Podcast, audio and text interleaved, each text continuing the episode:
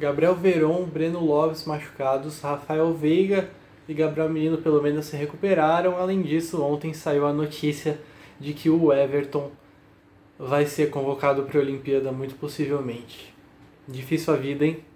Então a gente vai falar disso hoje, a gente vai falar dos desfalques do Palmeiras para o jogo da Libertadores amanhã e já lembrar do, dos próximos desfalques que o Palmeiras deve ter ao longo do ano, já que as seleções vão atrapalhar demais o Palmeiras. Palmeiras tem o Everton, tem Gustavo Gomes, tem Matiazinha, Gabriel Menino, fora os moleques da base que podem acabar indo para time de seleção sub-20, para time de seleção olímpica e deixar o Palmeiras com poucos jogadores por muito tempo.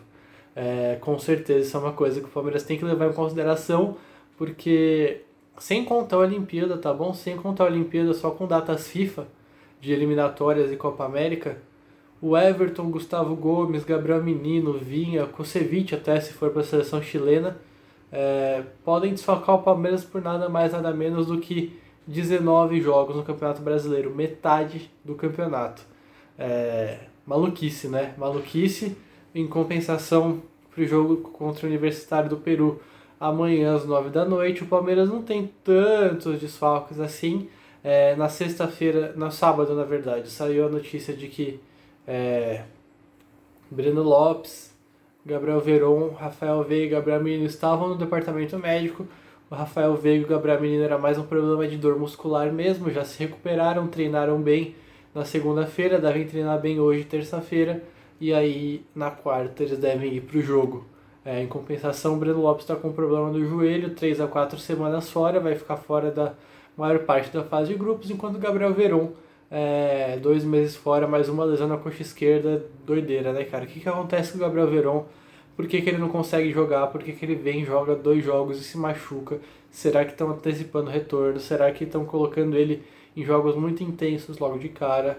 É, não sei, mas que realmente é muito preocupante, que pode atrapalhar demais a carreira dele, é, pode atrapalhar pela questão da sequência, pela questão dos minutos que ele precisa em campo para amadurecer, porque ele precisa é, de ritmo de jogo, ele precisa é, também de confiança, né? O cara fica se machucando muito, daqui a pouco ele vai perder totalmente a confiança, achar que se ele der um, uma corrida ele vai, vai machucar, não, não vai explodir em campo.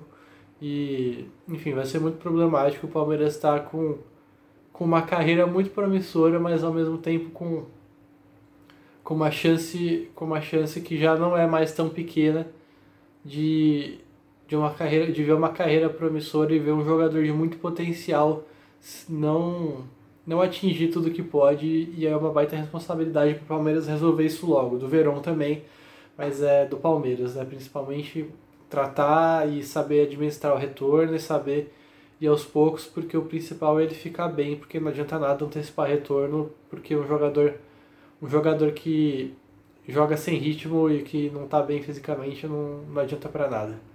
Então é isso, pensando nesses desfalques de Gabriel Verón, Breno Lopes, como que vocês querem o Palmeiras amanhã?